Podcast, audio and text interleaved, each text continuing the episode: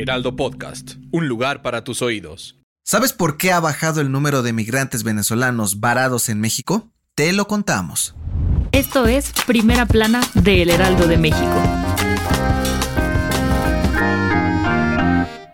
Desde hace algunos meses, los gobiernos de Estados Unidos y México están luchando por contener una de las crisis fronterizas más graves a las que se han enfrentado, la migración de miles de personas venezolanas que intentan cruzar al país vecino. Y es que, por si no lo recuerdas, en 2020, el expresidente Donald Trump puso en marcha el famoso Título 42, con el cual prohibió la entrada de migrantes por las fronteras terrestres para evitar empeorar la pandemia de COVID-19. Sin embargo, la medida se extendió en octubre del 2022 y sigue vigente para intentar frenar la ola de migrantes venezolanos. Pero, debido a esta medida, México aceptó recibir a los venezolanos expulsados y en tan solo cuatro meses suman más de 16 mil migrantes varados en nuestro país. Pero, según la Secretaría de Relaciones Exteriores, las cifras van a la baja. Sí, aunque en un principio se estimaba que México recibiría cerca de 30.000 venezolanos al mes en 2023,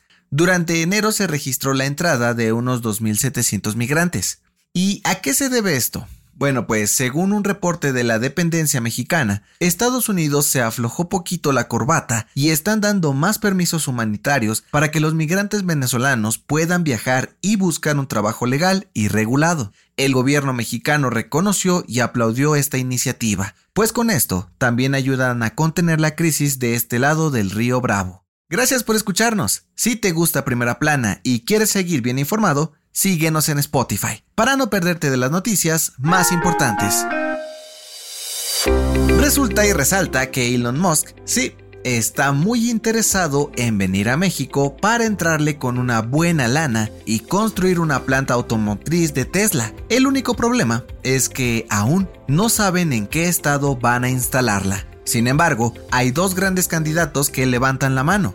Según el presidente López Obrador, se trata de Nuevo León e Hidalgo, cerca del Aeropuerto Internacional Felipe Ángeles. Pero independientemente de dónde se vaya a instalar esta gran planta, el Presi tiene claro que es una gran oportunidad para nuestro país para apostarle a la producción de vehículos eléctricos. Por ahora, la moneda sigue en el aire y parece que habrá una buena disputa para quedarse con la lana de Elon Musk, pero ni el magnate ni Tesla se han pronunciado al respecto. ¿Dónde crees que termine la planta?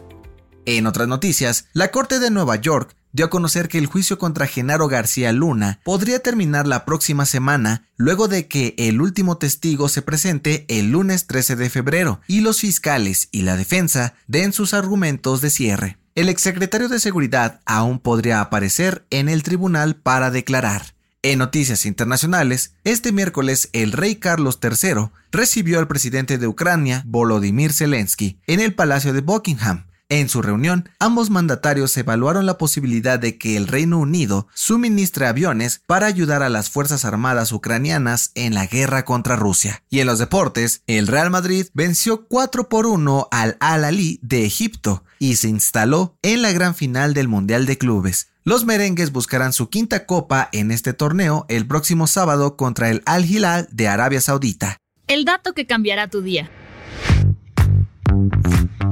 Hoy se celebra el Día Mundial de la Pizza, el icónico alimento italiano que a todos nos encanta y que, por si no lo sabías, es el platillo más consumido del mundo. Sí, de acuerdo con un estudio del sitio especializado Taste Atlas, cada año se venden más de 5 mil millones de pizzas alrededor del mundo. Y es que se estima que casi el 20% de los restaurantes en el planeta son pizzerías. Aunque no lo creas, Italia no es el país donde se comen más pizzas sino que el reconocimiento se lo lleva a Estados Unidos, con unas 650 millones al año, mientras que México ocupa el segundo lugar con poco más de 120 millones. ¿Se te antoja una pizza para comer hoy?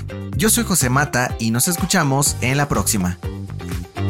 Esto fue Primera Plana, un podcast del Heraldo de México. Encuentra nuestra primera plana en el periódico impreso, página web y ahora en podcast. Síguenos en Instagram y TikTok como El Heraldo Podcast y en Facebook, Twitter y YouTube como El Heraldo de México. Hasta mañana.